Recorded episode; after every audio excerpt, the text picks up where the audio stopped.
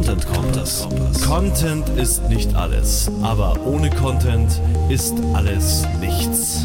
Der Content Kompass mit Olaf Kopp, Gidon Wagner und Gästen. Content Kompass.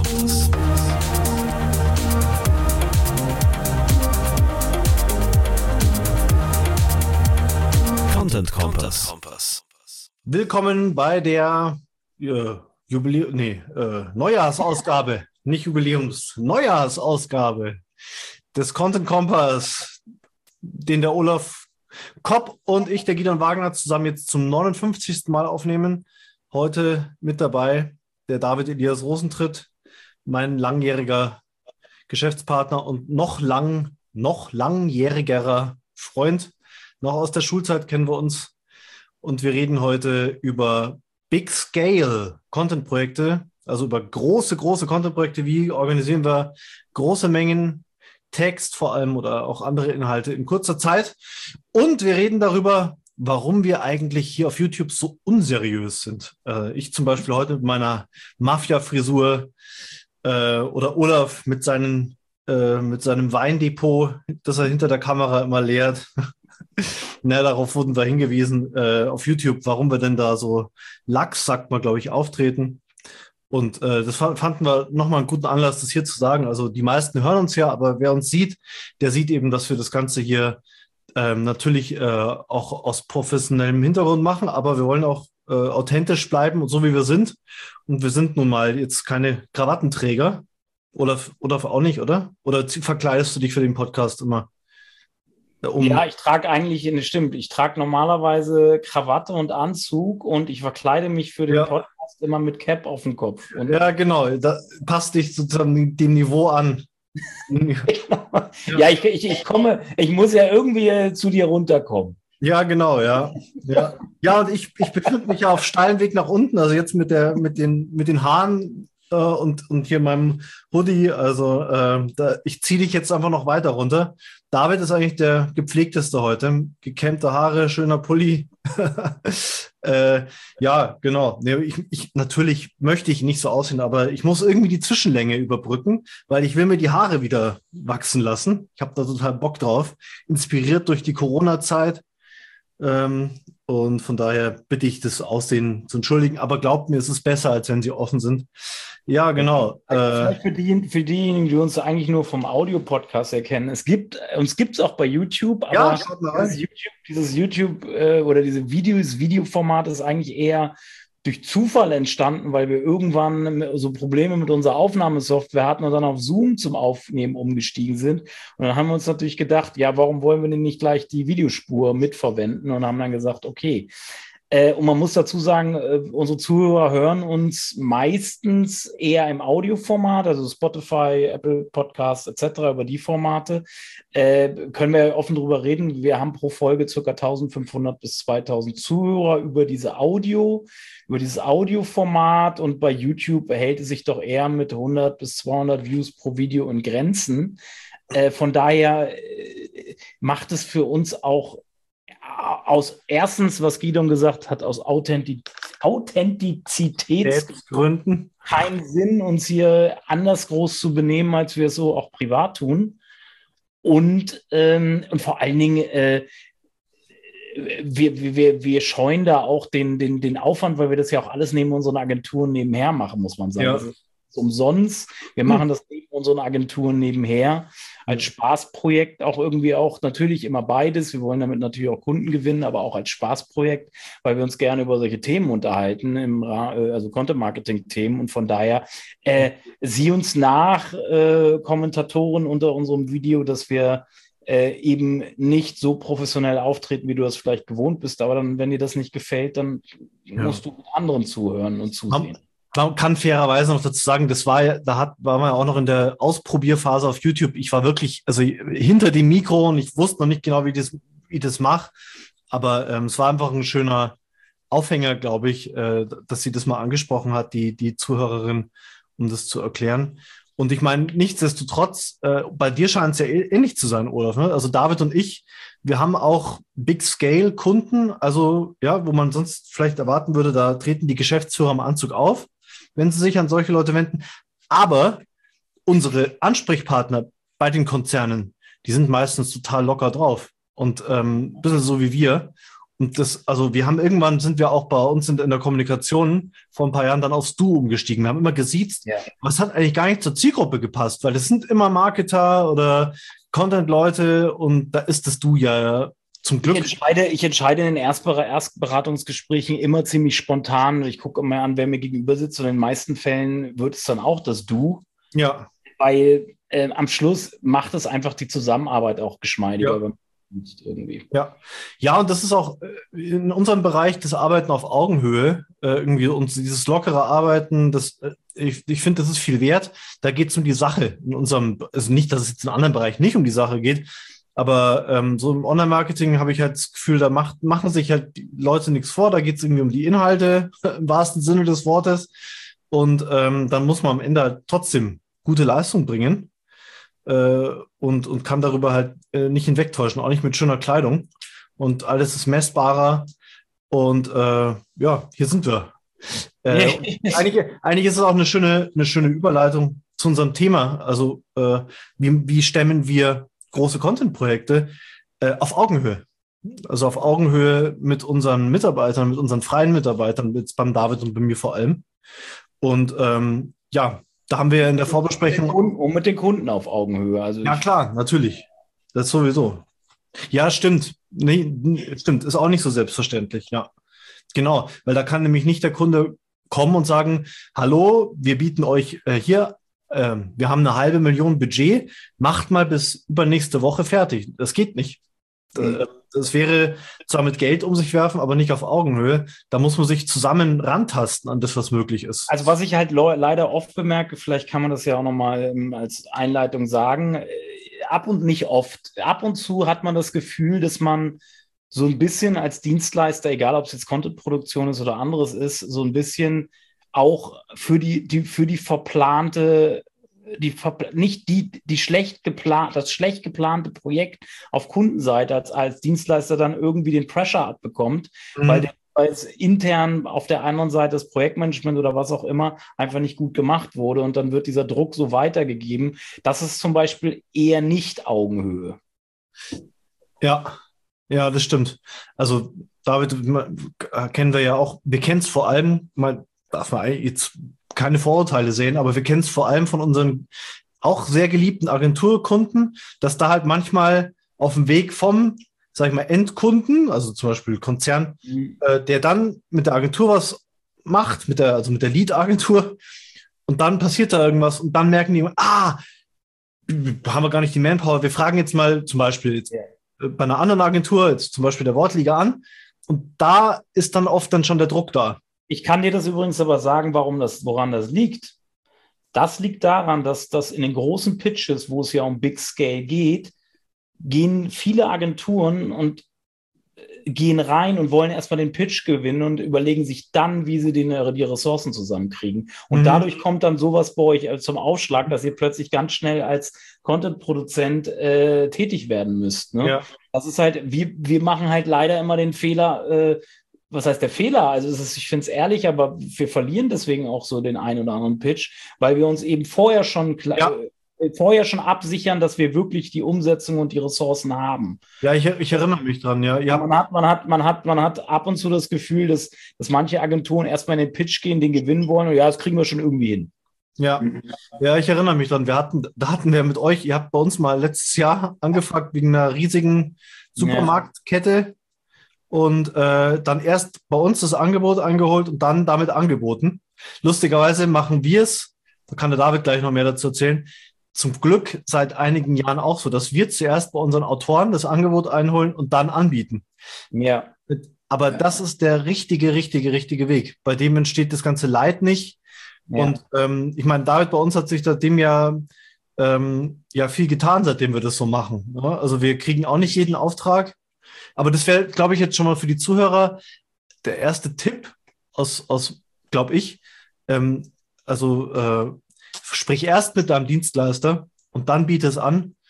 Weil was bringt es, wenn wir am Ende sagen, wir haben den Auftrag für 400.000 Euro statt für 500.000 Euro bekommen, aber jetzt fehlt uns Budget und dann wir auf diese Billiglösungen äh, zurückgreifen. Ja. Und ähm, das ist ja auch bei uns äh, gerade gerade ein Grund, warum wir die Aufgaben so stark zergliedern bei uns. Also auch wenn wir da mit freien äh, Textern und äh, Lektoren zusammenarbeiten, äh, gliedern wir es noch immer ähm, sehr, sehr klar, ähm, wer was genau machen soll.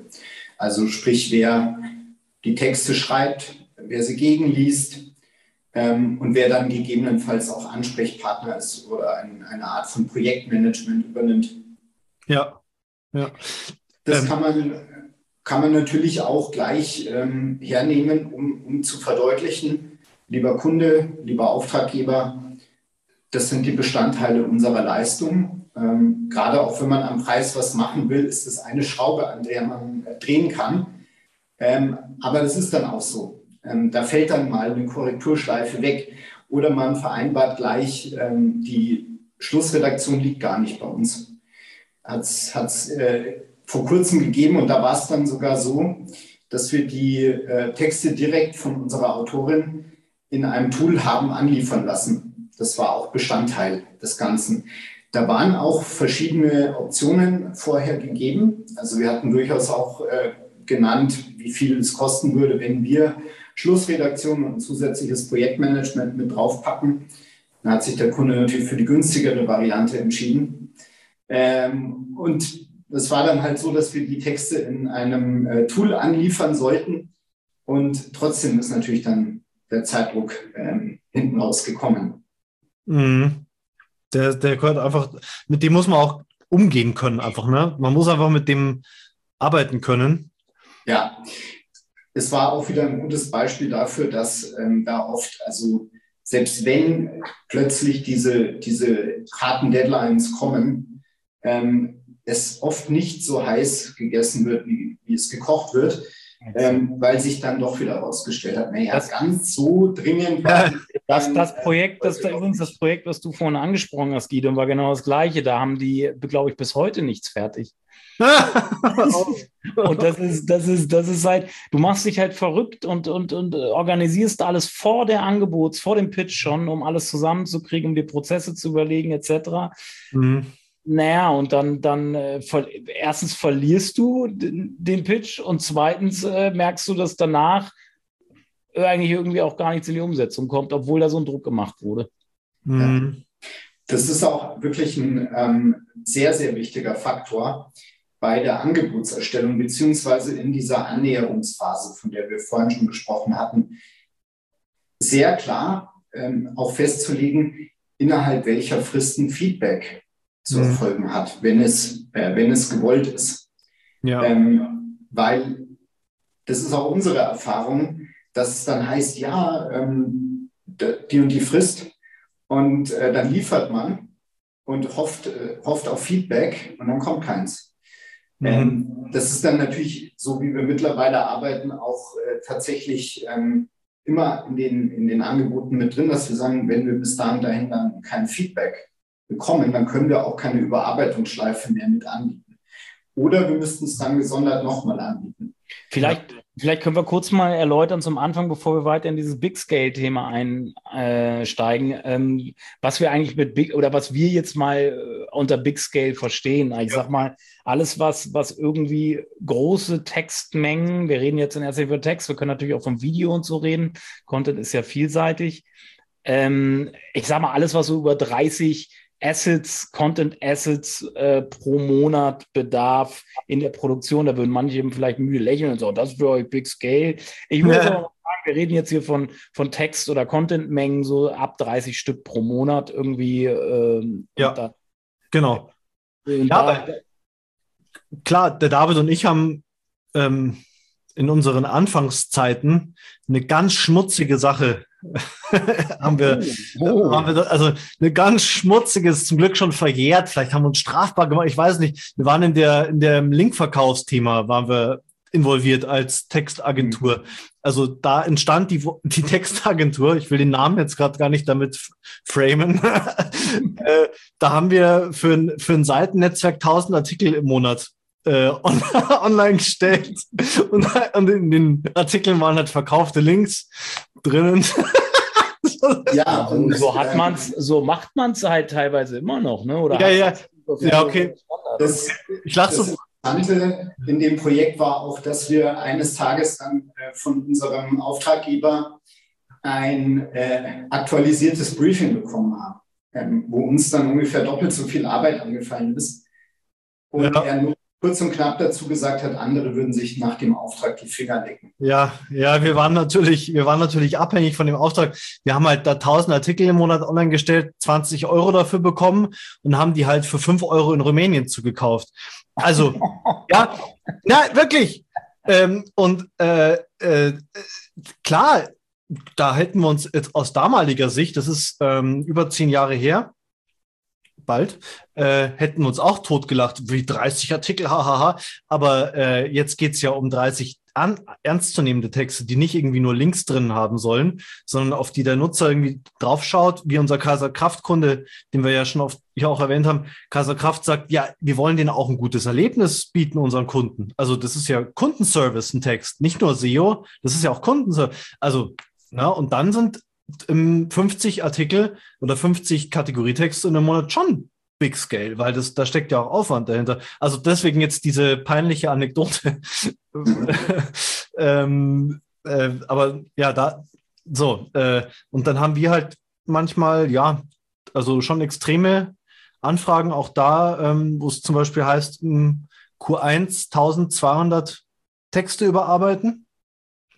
Und da das ist dann Big, Big Scale. Ähm, sowas habt ihr ja auch da, Olaf, ne? Und, ähm, und da. Ja, das, sind, das ist schon eine Größenordnung, damit hatten wir noch nichts zu tun. Aber ja. wir, bei uns sind es dann eben mal Themenwelten aufbauen, in drei Monaten mal eine Themenwelt aufbauen mit, oder in zwei Monaten äh, mit, mit an, den 100, an die 100 Texte. Ja, so. ja genau. Aber das ist ja nochmal auch, dann die Themenwelt kommt ja dann auch von euch, das Konzept. Das ist dann nochmal. Ja in anderer ja. Hinsicht komplex. Ja, die Konzept, also die Konzeption, die Konzeption machen wir ja von die Strukturierung dieser Themenwelten als auch die Content-Produktion für ein paar Kunden und ein paar Big Scale-Kunden auch. Und das, äh, ja, und da, da, deshalb sind wir ja auch überhaupt auf diese Idee gekommen, diese Themenidee für den, für den heutigen Podcast. Ja. Weil wir damit halt im letzten Jahr oder in den letzten Jahren halt auch viel zu tun hatten und da auch immer wieder an so, ich nenne es mal, an, an Herausforderungen gestoßen sind, ähm, die wir heute ja jetzt auch ein bisschen thematisieren wollen. Ja, genau. Genau. Also zu, zu, äh, erstmal die Machbarkeit, die Ressourcen, ja. Und äh, also wenn wir so, eine, so ein Ding reinkriegen, Q1 1000 Texte fertig ähm, produzieren oder überarbeiten, ist ja ungefähr derselbe Aufwand. Das geht nur, wenn du halt das Team da hast. Also brauchst halt ein Team. Ja. Ähm, das ging jetzt aber bei uns auch nicht von der Kosten, also das Thema zwei ist dann ja Kosten. Ne? Und das würde bei uns nicht gehen, wenn wir jetzt hier immer 15 Redakteure sitzen hätten, Festangestellte, weil dann hätten wir ja ständig einen hohen Vertriebsdruck, um ständig solche Projekte drin ja. zu haben. Dann müssten wir viel teurer sein. Also wir arbeiten nur mit Freien. Aber nur mit Freien, die die ganze Zeit für uns arbeiten. Also sozusagen mit festen Freien. Wie früher die, die, oder immer noch die Verlage, die Zeitungsverlage. Feste Freie. Dann kannst du sowas halt machen, wenn du das Team da hast. Äh, habe ich kurz eine Frage, weil wir machen es gemischt. Wir machen teilweise Inhouse-Ressourcen, aber machen viel auch über extern, mit externen Autoren zusammen. Ähm, äh, wie, die sind aber schon projektbasiert, holt ihr die zusammen. Also die sind jetzt schon nicht, ihr zahlt, die rechnen jetzt nicht damit, dass sie jeden Monat von euch in den nächsten zwölf Monaten x Euro bekommen. David? Nein, nicht x Euro, ähm, aber sie können auf jeden Fall ähm, bei uns im, im, Rahmen unserer Tätigkeit immer laufend mit Aufträgen rechnen. Ja. Ähm, das ist äh, Teil unserer Philosophie, dass wir sagen, wir wollen die Leute über Projekte, die Spaß machen, die auch was bringen, ähm, wo man dann auch mal glänzen kann, ähm, einfach an uns binden. Und mhm. das dann auch wieder äh, für unsere Qualität okay. ausschlaggebend. Und, und darf ich, darf ich fragen, auf was für ein, jetzt in der, ich sag, nenne es jetzt mal den, den Core-Texter-Pool, Autoren-Pool, den ihr habt, auf den, wo ihr mit denen so ein Gentleman Agreement, nenne ich es mal, oder, oder, oder Woman Agreement. ähm, ja, das ist ja sonst, sonst da gibt es sonst Genderkritik, glaube ich. ähm, die, die, wie viel, wie, wie stellt mir so, wie groß ist dieser Pool aus euren engen Textern, die so eng mit euch zusammenarbeiten? Also da würde ich momentan sagen, fünf bis zehn Leute sind das. Okay. Ähm, also da ist dann auch wirklich ein Vertrauensverhältnis gegeben, ähm, so dass wir eben beispielsweise dann solchen Textern auch wirklich zutrauen können, beispielsweise in einem Tool anzuliefern, auch in einem Tool, das der Kunde selber betreibt. Mhm. Ähm, oder eben äh, Einblicke zu bekommen in äh, die Abläufe beim Kunden, beziehungsweise auch in unserem Namen äh, Telefonate zu führen, an ähm, Redaktionsbesprechungen teilzunehmen. Also das sind so fünf bis zehn Leute. Ja. Ähm, dann haben wir jetzt, ja. Genau, dann gibt es darüber hinaus noch die, den erweiterten Autorenpool, äh, wo wir zum Beispiel eine drin haben, die ist ähm, auch Chefredakteurin ähm, für, einen, für einen Verlag äh, als Freie, auch interessantes Modell. Äh, und die textet für uns halt so richtig schwere, harte Finanzthemen. Also da haben wir mal zum Beispiel einen Relaunch für eine große Wirtschaftskanzlei, die jeder hier kennt, äh, begleitet eben, auch im Agenturauftrag war das. Und da kommt dann halt die, also die ganz schweren Themen, ähm, die holen wir, da fragen wir halt ein paar Mal im Jahr an. Und so von den Autoren haben wir dann David auch nochmal irgendwie 10, 20. Mhm. Äh, genau. Und es ist auch so, dass wir immer schauen, dass wir den Autorenpool erweitern. Und da sind gerade diese Big Scale, also wenn sie dann ein bisschen länger laufen, äh, diese Projekte perfekt. Weil da kann man ja sagen, gut, wir haben, wir haben unsere Alpha-Texter da drauf, äh, die machen 80, 90 Prozent und dann schiebt man immer mal wieder wenn man jetzt von diesen, von diesen 30 Stück im Monat zum Beispiel ausgeht, zwei, drei von einem ähm, Ergänzungstext damit ein und schaut, äh, wird es was, kann man, kann man da vielleicht mehr ähm, dieser Person dann geben. Und da kommen wir, glaube ich, ah, sorry, ja. Wir müssen kurz natürlich, natürlich noch erwähnen, man hat natürlich, äh, das ist nochmal ein Unterschied, weil ihr sprecht, ihr habt es ja gerade angesprochen, ihr, dass man die Texte in irgendein Tool, es, es, kann ja zum Beispiel jetzt so eine Search Metrics Content Suite, ich weiß nicht, was du da machst. Ja. Naja, Search Metrics, wir wollen keine Werbung machen, ne? Oder es gibt ja auch ganz viele andere Tools, die, äh, wer, hatte noch, wer hat noch sowas? Es gibt aber diverse Tools am Markt, die ja quasi, wo man äh, drin Texte schreiben kann und gleichzeitig so ein SEO-Score quasi parallel in Realtime mitlaufen lässt. Und das sind so Editoren, die halt auf ja. SEO Gesichtspunkte achten und dann wird halt in diesen Tools halt der Text erstellt und der wird dann quasi angeliefert. Aber man, zum Beispiel kann man ja auch, wir machen es für unsere Kunden zum Beispiel oder einige aus großen, unser Big Scale Kunden auch so, dass wir auch, auch gleichzeitig nicht nur den Text schreiben, sondern wir pflegen es auch gleich ins CMS mit ein. Geil. Also das ist, das, das muss man auch nochmal differenzieren. Liefert man den Text dann per Word oder in einem Editor an Mhm. Oder, oder pflegt man ihn sogar gleich ins CMS des Kunden ein? Mhm. Ne? Das ist, ähm, Normalerweise liefern wir es ja an, ne? Word, Word-Datei oder ja. äh, das ist so der, also du bist ja jetzt auch der, also äh, Aufgesang ist ja ein klassischer Kunde von uns, auch wenn wir inzwischen auch für die Kunden direkt arbeiten. Aber äh, Aufgesang bekäme dann das Word-Doc und macht daraus dann sein Ding. So, das ist genau. bei uns der Regelfall. Ist natürlich auch wieder ein, ein, super Ansatzpunkt äh, für die, für die Kostenkontrolle oder für die Transparenz, die wir dann bieten und wo sich der Kunde das dann auch ein bisschen zurechtlegen kann. Mhm. Beispielsweise, dass wir sagen könnten, wir könnten sowas machen. Ähm, wir könnten jemanden extra dafür freistellen. Oder wir bieten so an, dass, äh, dass der Texter direkt dort drin macht, ähm, spart dann sozusagen die Person, die es sonst einpflegen würde. Ähm, jetzt das Thema Qualität, weil wir bei, bei diesen Content-Mengen, von denen wir reden, haben wir extrem Zeitdruck oft. Äh, das geht, das, dies, das in die Balance mit der Qualität zu bringen. Ähm, wie versucht oder wie, wie schafft ihr das oder wie versucht ihr das zu schaffen? Weil äh, wenn, wenn dieser Zeitdruck da ist und der Mengendruck da ist, dann scheitern ja oft auch so Vier-Augen-Prinzipien, weil einfach die Zeit dafür nicht da ist, weil, weil, weil es halt so eng getaktet ist. Habt ihr andere Wege, wie ihr, wie ihr irgendwie mit der Qualitätssicherung da umgeht bei so Big-Scale-Projekten? Also wir schauen immer, dass wir auch in der, in der Angebotsgestaltung und dann in der Vereinbarung zum Auftrag festhalten, in welchen Chargen Texte anzuliefern sind. Wenn wir dann nämlich schon wissen, es sind so und so viele, die dann zu diesem Zeitpunkt von Person X gegenzulesen sind, dann können wir das natürlich immer entsprechend hatten. Mhm. Ähm, klar, wenn es dann auf Zuruf käme bis morgen früh um 6 Uhr, äh, haben die Texte da zu sein, dann wäre das wieder schwierig. Wenn man aber mit, selbst wenn es nur ein oder zwei Tage Abstand sind, mit einem gewissen Vorlauf weiß, dann und dann kommen sie, dann kann man, dann kann man auch relativ schnell mhm. ähm, das alles auf die Beine stellen und das dann auch sicherstellen. Also da sind wir bisher noch nicht dran gescheitert. Ja. Es ist halt wirklich ein, äh, ein, ein wichtiger Punkt äh, für, die, für die Vereinbarung der Zusammenarbeit. Mhm. Das ist äh, essentiell, die, äh, die Liefermengen und äh, die Liefergeschwindigkeiten. Und man, muss, man muss natürlich noch dazu sagen, äh, die Leute, die für uns arbeiten, also unser Stammteam, die arbeiten, unterstelle ich denen jetzt einfach mal ähm, sehr, also sehr gewissenhaft, äh, die, die, die, ähm, die, die nehmen sich, die nehmen sich da genug Zeit dann auch. Äh, da gibt es ein Vertrauensverhältnis aus gutem Grund.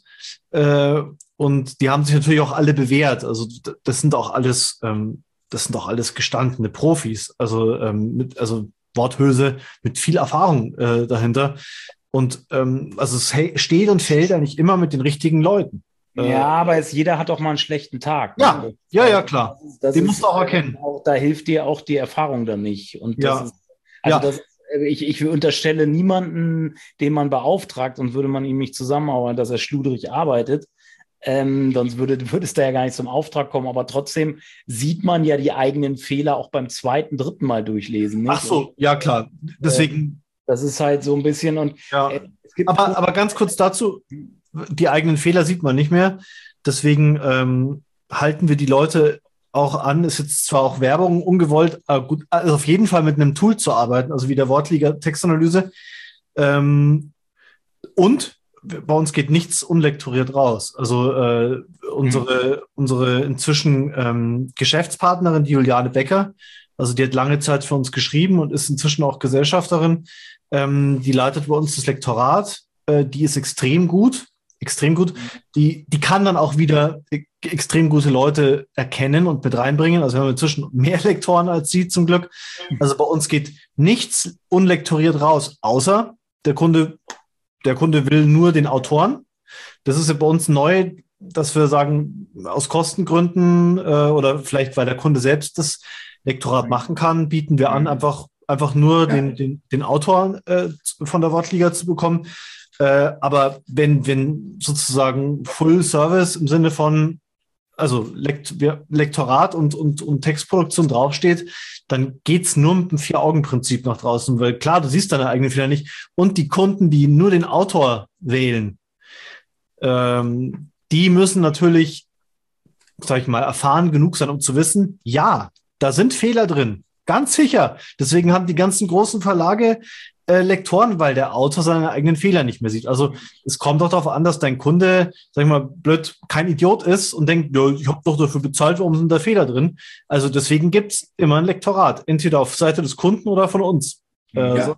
Genau, bei uns, bei uns, bei uns ist es auch Lektorat immer mit dabei. Vielleicht auch eine kurze Erklärung, warum so ein Text, warum Text eigentlich nicht, warum ein Text einfach nicht 80 Euro kosten kann. Ja. Weil wenn du einen fehlerfreien lektorierten Text haben willst, wenn da gucken zwei Leute drauf, der Autor schreibt es und der Lektor guckt nochmal drüber, dann ist es ein Ding der Unmöglichkeit, dass man Texte für 80 Euro produziert. Ja, ja, ja das, ähm, das, das, das muss irgendwie jedem, das muss irgendwie jedem klar sein. Aber irgendwie hat man ab, ab und zu am Markt, ich glaube, das bessert sich langsam, hat man immer noch das Gefühl, dass, mhm. dass dort so um Preise geschachert wird, gerade bei so auch so von der Einkaufsseite her und bei Pitches, wo man sich dann teilweise so denkt, so, äh, mhm. ja, nee, irgendwann ist die Schmerzgrenze erreicht. Ne? Ja, ja, klar. Also das ist auch so, so ein Ding, äh, was man noch sagen kann, oder David? Die, an, die, die eine angemessene, vernünftige Bezahlung, äh, weil es kann schon sein, dass ein Autor mal für dich sich, sich, sich verbiegt, weil er gerade Geld braucht, sagt, na gut, dann mache ich es halt für 20 Euro, wie auch immer die Stunde.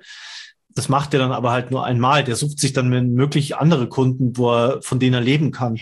Mhm. Unsere Autoren können alle von den Aufträgen leben, die wir ihnen Jetzt, ja. dann hatte ich noch eine Frage. Äh, ihr, ihr, habt, ihr habt jetzt diesen Core-Pool aus fünf bis zehn Autoren. Äh, die sind dann auch einmal spezialisiert auf, auf Themengebiete, ja? Oder? Ja. Ähm, also das ist natürlich dann ein bisschen, ein bisschen weiter gefasst. Es ist nicht, äh, nicht sehr spitz, sondern es ist dann beispielsweise so, dass jemand sich mit Mode auskennt ja. oder ja. Technikthemen. Aber ja. es ist dann nicht näher. Es ist dann ja, nicht ja, weil ich stelle mir es halt schwer vor, wenn du für, für so einen Big Scale-Auftrag, dann brauchst du halt nicht nur zwei Autoren, sondern du brauchst einfach mal fünf, sechs vielleicht. Ja. Und äh, dann noch anzusetzen, dass jeder so sein, dass sein Spezialgebiet ist, glaube ich, äh, finde ich, halte ich für fast unmöglich irgendwie. Mhm.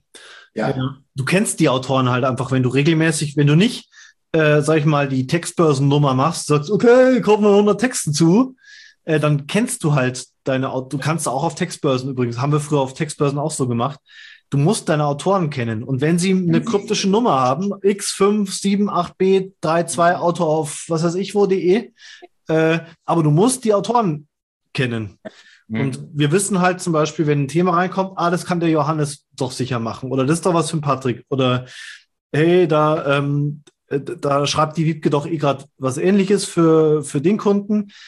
Äh, also so läuft es bei uns. Äh, ja. Du musst die Leute halt kennen. Mhm. Also ich würde dann auch äh, wieder von unseren, von unseren Alpha-Textern sprechen und Alpha-Texterinnen.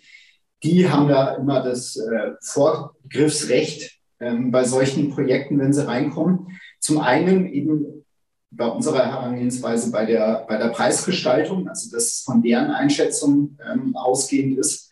Und zum anderen natürlich auch Vorgriffsrecht im Sinne von, die dürfen sich dann so viele Texte, äh, wie sie wollen, äh, davon nehmen. Also sich so gut auslasten, wie es eben möglich ist.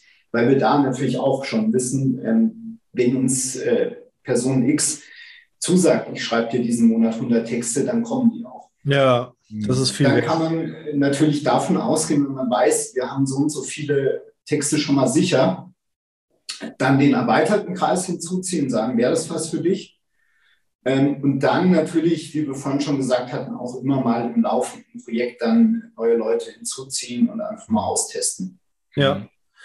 Also, und dann Kosten hatten wir ja auch noch. Äh, also wir haben einerseits, so machen wir das, äh, dieses Modell oder diese Modelle eingeführt, äh, wo wir halt nur einen Autoren vermitteln oder auch nur, nur das Lektorat machen und den Autoren vermitteln, aber jetzt zum Beispiel nicht in irgendwelchen Telefonkonferenzen hängen. Mhm. Es gibt bei uns im Prinzip drei, dieses Full-Service-Modell, wo wir auch bei der Konzeption von mir aus, aber wo wir halt sozusagen einen zentralen Ansprechpartner geben und der macht es mit dem Autor und dem Lektor aus. Dann gibt es das, dass der Kunde direkt den Autoren bekommt. Also Olaf arbeitet direkt mit dem Autoren und brieft den. Ähm, und dann halt noch dasselbe mit dritte Modell mit Lektorat. Also Olaf äh, äh, brieft den Autoren und wir lektorieren das, was da aber kommt. Okay, ähm, und, und Kost, du wolltest auf Kosten dann hinaus? Genau, dadurch sind wir sozusagen ein bisschen flexibler geworden. Also man, man kann so Sachen für sich finden, wie man mit den Autoren zusammenarbeitet. Und äh, ähm, wenn du, so was der David vorhin gesagt hast, mit diesen Tranchen oder mit so Paketen arbeitest, also wenn jetzt Autor Johannes arbeitet seit fünf Jahren für uns und weiß, da kommt immer was und Wortliga, die mache ich und mit dem war ich schon mal essen. Und dann sagen wir, Johannes, wir hätten hier, wir könnten dir hier 40 Texte geben. Ähm, kannst du da uns ein bisschen Rabatt geben? Die sind auch zu ähnlichen, äh, zu ähnlichen Themen dann ist dein Autor viel eher bereit, äh, ein bisschen runterzugehen, wenn es A auf Augenhöhe kommt, wenn der regelmäßig von uns Aufträge bekommt und wenn es vor allem ein Paket ist, in dem man halt rechnen kann. Das ist was ganz anderes, als wenn ich 20 Autoren auf einer Textbörse also Ja, aber das ist auch logisch, weil so ein Mengenrabatt macht halt auch einfach, ist auch einfach logisch irgendwann, weil für jeden Auftrag, den der Autor quasi einzeln akquirieren müsste, fallen administrative Kosten. Genau. Rechnung genau äh, Akquisekosten, Erst, unbezahlte Erstgespräche etc. Und äh, dass, dass wenn du dem, dem Autor das ja. Autor das garantierst, da und ihm auf einem Schwung äh, quasi ein paar Monate durchfinanzierst in seinem Leben, irgendwie dann, ohne dass er in die Akquise gehen muss, ohne dass er diese administrativen Rundumaufwände hat, dann mhm. macht das auch durchaus Sinn, dass da ja. auch in der Menge runtergeht. Ja, genau. Also es steht und fällt wieder mit den Leuten die, die arbeiten auch gern, also auch ich habe früher, ähm, habe ja viel für Agenturen selber als Texter gearbeitet und auch ich habe Rabatte gegeben, auch bei, bei Einzelaufträgen, weil ich einfach, äh, weil ich den Auftrag haben wollte, weil ich den Kunden behalten wollte, mich mit, weil ich das, so, weil ich mich halt darauf verlassen konnte, da kommt die ganze Zeit was.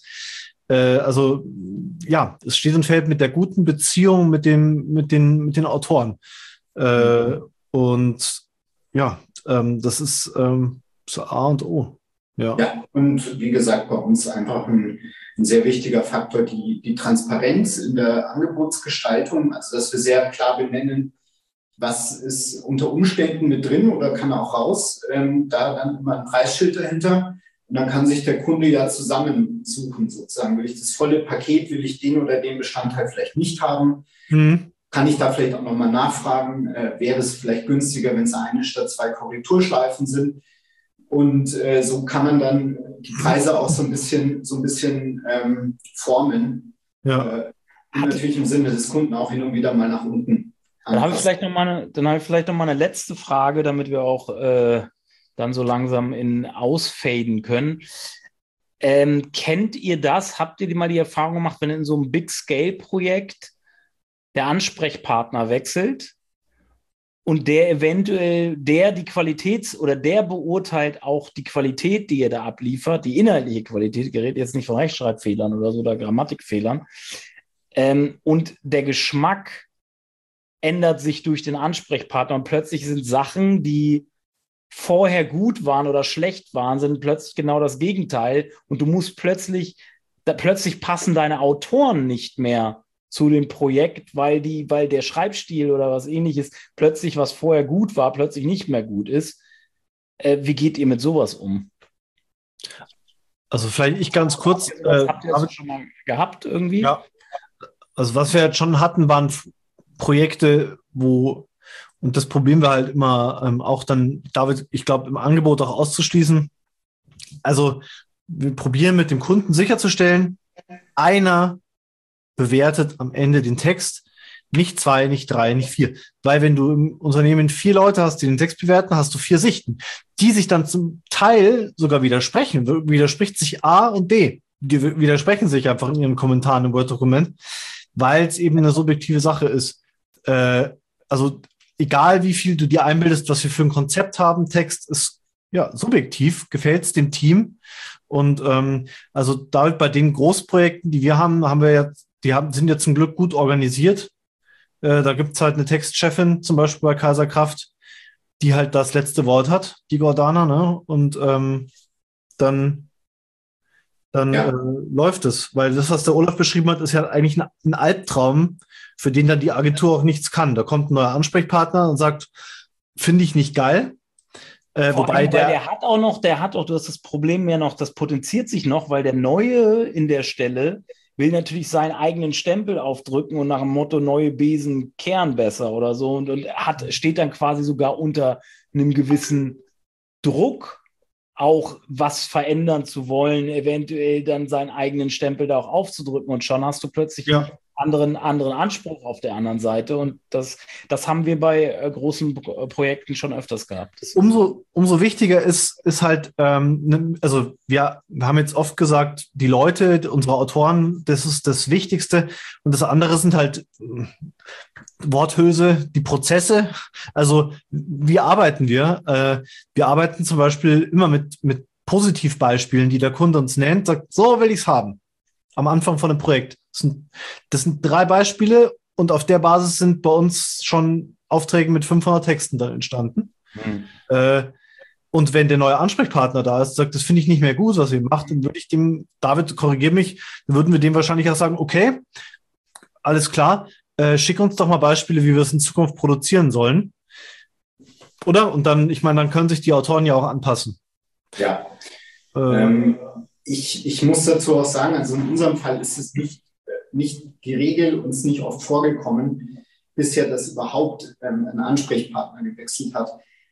Und selbst wenn, gerade bei den Big-Scale-Projekten, da ist es ja dann häufig so, dass ein bestimmter Zweck mit diesen Texten verbunden ist. Beispielsweise es sollen Kategorie- oder Produkttexte sein.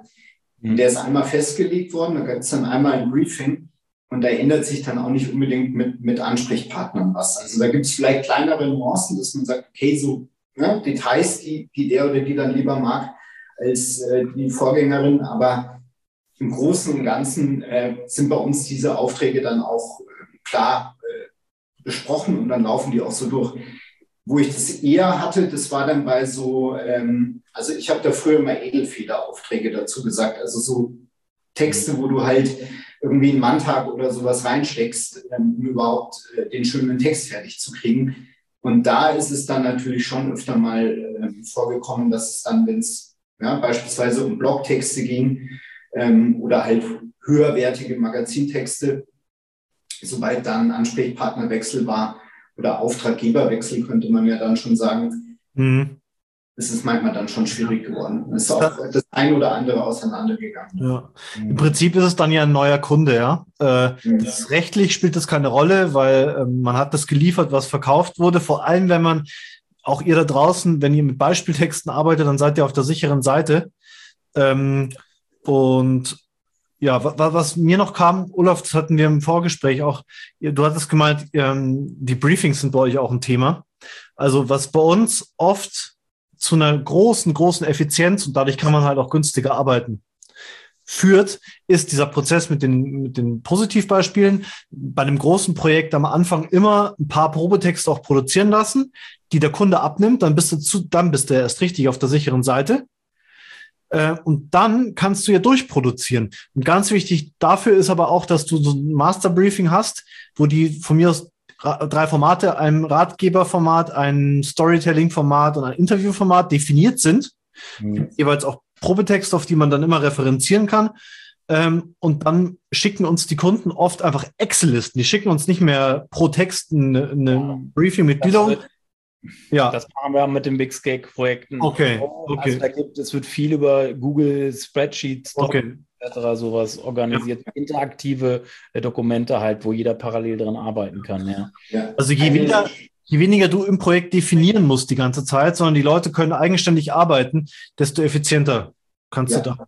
Also unsere Herangehensweise ist auch in aller Regel, ähm, das Briefing muss vom Kunden kommen beziehungsweise der Kunde muss da drin stecken. Beziehungsweise von der, beziehungsweise von der Agentur. Ne? Genau, ja, bei uns dann von der Agentur, genau. Ja, ähm, genau. Also wenn, wenn man es jetzt auf den Kunden direkt beziehen würde, also den, den Auftraggeber, den Konzern, die Firma, wie auch immer, ähm, dann gehen wir so vor, dass wir sagen, entweder ihr könnt es, ihr habt zum Beispiel eine, eine Redaktion bei euch drin, wenn ihr groß genug seid, die dann auch briefen kann, oder ähm, wir führen da, wir führen da ein Briefing Gespräch, also ein Telefonat, wo wir es dir zur Not sozusagen aus der Nase ziehen. Ähm, also es ist dann natürlich Teil unserer Leistung und ähm, mhm. wir schreiben das dann auch in Reinform. Also wir haben ja auch unsere Briefing-Vorlage bei uns. Es ist aber auf jeden Fall mit Inhalten gefüllt, äh, die wir zur Not bei dir äh, direkt im Telefonat abgefragt haben. Kann man sich ja Lass uns das dann aber auch nochmal freigeben. Und so ein Telefonat kostet halt auch Geld. Ne? Also im Endeffekt ist es eine Alternative zum Briefing. Mhm. Ähm, kann sich der Kunde dann halt überlegen. Ne? Also ja. ob du nur 150 Euro für ein Briefing bezahlst oder für ein Telefonat irgendwie. Ja. ja. Ja. Und es spielt natürlich schon eine große Rolle, weiß der Kunde, was er will. Also du kannst an jedem Text was finden, was du noch besser machen würdest. Früher ja. hat bei der Wortliga Gidon Wagner höchstpersönlich, also wirklich ganz, ganz früher, jeden Text nochmal anschauen müssen. Das führt, hat mich ja dann zum Burnout geführt. Mhm. Das hat auch dazu geführt, dass ich eigentlich, also eigentlich jeden Text umgeschrieben habe. Andere, ich, ich war sozusagen noch selbst aufopfernd genug. Andere Kunden, die so ticken, wie ich damals getickt habe, würden immer sagen, ja, aber den Satz kannst du dir nicht noch umstellen. Ah, und das würde ich noch so formulieren die unsere Kunden, äh, und das ist wahrscheinlich bei euch auch der Fall, die so große Dinger rausgeben, die wissen auch, das kann nicht so werden, wie wenn es ich schreiben würde. Aber das kann auch, kann auch sein, wenn du das schreibst, dass der Kunde das trotzdem nicht, weil der eine Kunde mag es blumig zum Beispiel, der ja, ja. Sehr sachlich, ne? Und dann, dann, dann, weil du hast ja auch deinen Schreibstil und ja, ja, nee passt, dann kann das Gideon Wagner oder der König von äh, China irgendwie machen. Ja, ja. Äh, wird's immer noch, wird's, kann, muss es, ist kein Garant dafür, dass es dann, dann äh, oder äh, ja, ja. Mit, mit, mit Annahme irgendwie. Du, wir haben Autoren, die sind besser als ich, bin ich überzeugt davon. Ähm, ich wollte mehr sagen, ähm, es ist so subjektiv. Ja, also ich kann jedem Text was aussetzen, an jedem. Ja. Ich kann auch am Text, am. weißt du, wo das noch, weißt du, wo das noch viel schlimmer ist? Und deswegen bin ich froh, dass ich keine Webdesign-Agentur ja. Design und Grafik geht. Ja. Weil da hat jeder eine Meinung zu. Das finde ich schön oder das finde ich nicht schön. Mhm. Das ist, glaube ich, beim Text noch, noch ist auch da, abgeschwächt, ja. aber die Leute haben meistens auch keinen äh, Bock, sich so einen Text selber nochmal wirklich de detailliert durchzulesen ja. und eher so durch. Und bei so einem Bild oder bei so einer Grafik meint halt jeder irgendwie seinen Senf dazu abgeben. Ja. ja. Das ist übrigens auch ähm, im gerade Textbereich, was der Guido kurz erwähnt hatte, ähm, aber sich da jetzt eigentlich auch so äußert, das ist das Rezept zum Scheitern Nummer eins. Je mehr Leute da mit äh, ja. diskutieren oder mit rein kommentieren, äh, was jetzt angeblich stimmt oder nicht stimmt oder fachlich richtig ist oder wie man es vielleicht das i-Tüpfelchen da anders setzen würde, dann kann es eigentlich schon fast nicht mehr funktionieren. Weil du, hast diese, du hast diese Gruppendynamik dann auch immer, dass Menschen ja. meinen, sie müssten irgendwas dazu sagen, müssten irgendwas finden, damit sie zeigen, dass sie denn, dass sie denn auch nützlich sind, weißt du? Ja und irgendwas durchzuwinken und alles ist okay, fällt denen so schwer, weil die so ein Bedürfnis haben zu zeigen, ich bin nützlich, guck mal, was ich hier noch gefunden habe und was ja. ich hier noch für einen Impuls eingebracht habe. Ja. Das ist, und deshalb, das würde auch das begründen, je mehr Leute daran beteiligt werden, desto mehr hast du halt diese Effekte. Ne? Ja. Mhm. Aber einfach mal einen Text durchzuwinken, hat ja auch was mit Vertrauen zu tun und na, auch, auch mal zu sagen, okay, äh, ich, ich, es ist nicht schlimm für mein Ego, wenn ich was durchwinke, ohne dazu noch was zu sagen ja. oder zu schicken. Beziehungsweise unsere Kunden, also ähm, die, ein Kunde, der für seinen Shop irgendwie im, im, im Jahr 500 neue Texte produzieren lässt, der, der wäre ähm, selbstmörderisch drauf, wenn er das so machen würde. Der, der, der, du musst einfach dann sagen, die Agentur passt oder sie passt nicht. Die Autoren passen und sie passen nicht. Und wenn ja. sie passen, dann kann man, dann klar passieren Sachen, wo der Kunde dann sagt, hey, das bitte nicht mehr so, dann merken wir uns das. Mhm. Äh, aber äh, ähm, man muss irgendwie das, das Maß als, als Kunde haben. Und, und dieses Bewusstsein, an jedem Text kann ich was aussetzen. Also das, du, da musst du wirklich, so blöd wie es klingt, professionell genug sein, um zu wissen, Text ist subjektiv. Ja. Äh, klar gibt's objektive Qualitätskriterien. Äh, das ist auch mein Problem, wenn ich Leute coache, also Texter coache, dass ich immer sage, okay, Moment, das ist jetzt mein Geschmack. Ja. Ähm, wie ja. kommt es vielleicht bei einem Leser von dem an? Und dann ja. sage ich ihm meine Gedanken und ja. dann sagt er am Ende, ob er meine Kritik annimmt oder ob er sagt, das ist Quatsch, was der Gideon redet. Das probiere ich zumindest immer. Und gerade auch in den Fällen, wo, wo dann halt doch beim Kunden ähm, oder beim Auftraggeber mehrere Leute ähm, involviert sind, wenn es darum geht, Feedback zu geben, sind diese Fristen so wichtig. Weil dann können dann ja gerne fünf Leute ähm, mhm. auf, Gefahr, auf die Gefahr hin, dass dann der Text schlecht wird, auch in der Überarbeitung. Ich habe die vor allem Fristen, gut, dass du sagst, Perfektionisten. Mhm. Du, hilfst du am besten mit Fristen? Oder mhm. fest zu sagen, du guckst bis dahin drauf, sonst ist er durch. Mhm. Ja. Sonst ist es abgegeben. Ja, Weil genau. Perfektionisten, die, du zwingst sie damit, auch ihren Perfektionismus aufgrund des Zeitdrucks, den sie dann haben, etwas, den Perfektionismus etwas aufzugeben. Ja. Oder es dann einfach durchzuwinken und nicht diesem Monk in diesen inneren Monk irgendwie immer die Kontrolle zu geben. So. Ja, ich glaube, das war, das war nochmal ein gutes, innerer Monk ist, glaube ich, ein gutes Schluss, Schlusswort. Wir sind jetzt auch, wir haben auch wieder eine gute Zeit jetzt. Ja. Ähm, gute Zeit hatten wir eh, wir drei. Ja, das war geil. Äh, ja. ja. Wir also freuen uns, wenn ihr uns bewertet.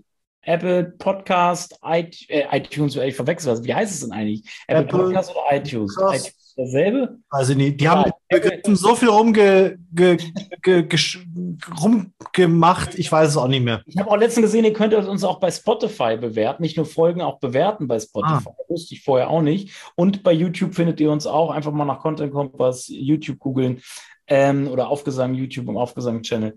Ja, äh, Gidon, willst du noch was den Zuhörern sagen? David, äh, vielleicht noch was? Ich, ich hoffe, wir haben, ich, also ich hoffe, wir haben ähm, jetzt sozusagen nicht nur Werbung für uns gemacht, sondern auch den Leuten, die es selbst aufbauen wollen, gesagt, also vielleicht hörst du es dir nochmal an, aber da steckt viel, viel drin, irgendwie 10, 11 Jahre Erfahrung. Also wenn du es selbst dir so aufbauen willst, dass du selbst mit deinen Autoren umsetzt, dann musst du dir auf jeden Fall Zeit nehmen. Das ist, glaube ich, nochmal ein gutes Schluss. Also du musst wirklich ein paar Jahre da investieren, um so ein Team äh, dir aufzubauen. Ähm, oder du kaufst es zu. äh, ähm, das ist, glaube ich, nochmal wichtig zu wissen. Also, weil ich, mein Anspruch war schon, die Hörer, die sagen, sie wollen unbedingt das Inhouse umsetzen oder Inhouse mit Freien. Das da gehen Sachen schief. Man muss es über die Jahre halt aufbauen, aber es lohnt sich. Es lohnt sich richtig. Ein geiles Team an, an Freelancern jetzt in dem Bereich ist unfassbar viel wert. Und das ist ein langfristiges Zeitinvestment. Ja. Mhm. Ja, und vielleicht noch von meiner Seite eine Ergänzung, also kurze Zusammenfassung. Das wirklich Wichtigste, auch gerade bei Big Scale Projekten, sind äh, die Anbahnungsphase, dann die Angebotsgestaltung, die Übereinkunft in dem Fall, Briefing und Probelauf. Und wenn man dann bei 100 Prozent ist, dann ist die Wahrscheinlichkeit sehr groß, dass es auch ohne genau. irgendwie explodierende Kosten gut ja. im Big Scale Projekt funktioniert. Genau, vielleicht auch für die anderen Agenturen da draußen, die zuhören. Also so dieser Probelauf, der ist so geil, weil, weil da merkst du auch, wie der Kunde drauf ist, wenn der dir fünf, sechs, sieben Texte abgenommen hat, der, äh, der Kunde, und, und, und findet es gut, dann, mer dann merkst du, wie die arbeiten. Ja, wenn dann schon irgendwie ein Sturm ausbricht bei diesen Probetexten, Olaf lacht, Olaf hat keine Ahnung. Ich lache, lache, weil du schon das zweite letzte Wort ansetzt. Deswegen. Ja, okay. okay. Ich dachte, du lachst, weil ich meinen Haarreifen wieder hier so in die Kamera gehalten habe. Okay. Alles klar, wir können noch stundenlang drüber reden. Ich halte jetzt die Klappe. Sorry. Wir sind, wir sind raus. Macht's gut. Schönen Abend. Guten Content und tschüss. Aufgesagt.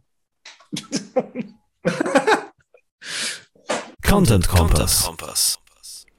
Ein Rezept für gute Inhalte, für gute Geschichten ist, sich selbst nicht zu ernst zu nehmen, authentisch zu bleiben, hatten wir am Anfang der Sendung, und vielleicht sogar andere zum Lachen zu bringen. Ein Meister darin ist der Künstler NT, den wir in dieser Folge vorstellen. NT mag Bier so gern wie Olaf und ich Content Marketing und er spricht auch mindestens so oft darüber. Hier ist der bekennende Bierpolare, wohl begabteste Junkie am Mic, NT. Content Contest. Bierpolare. Barfly for Life. Benehme mich auf meiner Birthday-Party wie ein Wildschwein. Dein Album war kacke, meins ist noch beschissener. Zeig mir deine Penner-Freunde, ich bin noch abgerissener. Du hast einen Bausparvertrag, willst nicht aufs Ganze gehen? Ich hab die letzte Bahn verpasst und penne in einem Bankfoyer. Ihr mögt recht haben, dass ich mich nur aus Frust beschütte. Jedoch bin ich wenigstens kein urbaner Bullshippie. Ihr wartet weiter eifrig auf die große Weltverbrüderung. Ich hol mir Rubbelloser am Eckbütchen, Jung, yo. Die Menge schweigt, er schockt wie blamabel. Ich bin dieser alte Sack, der Bierpolare.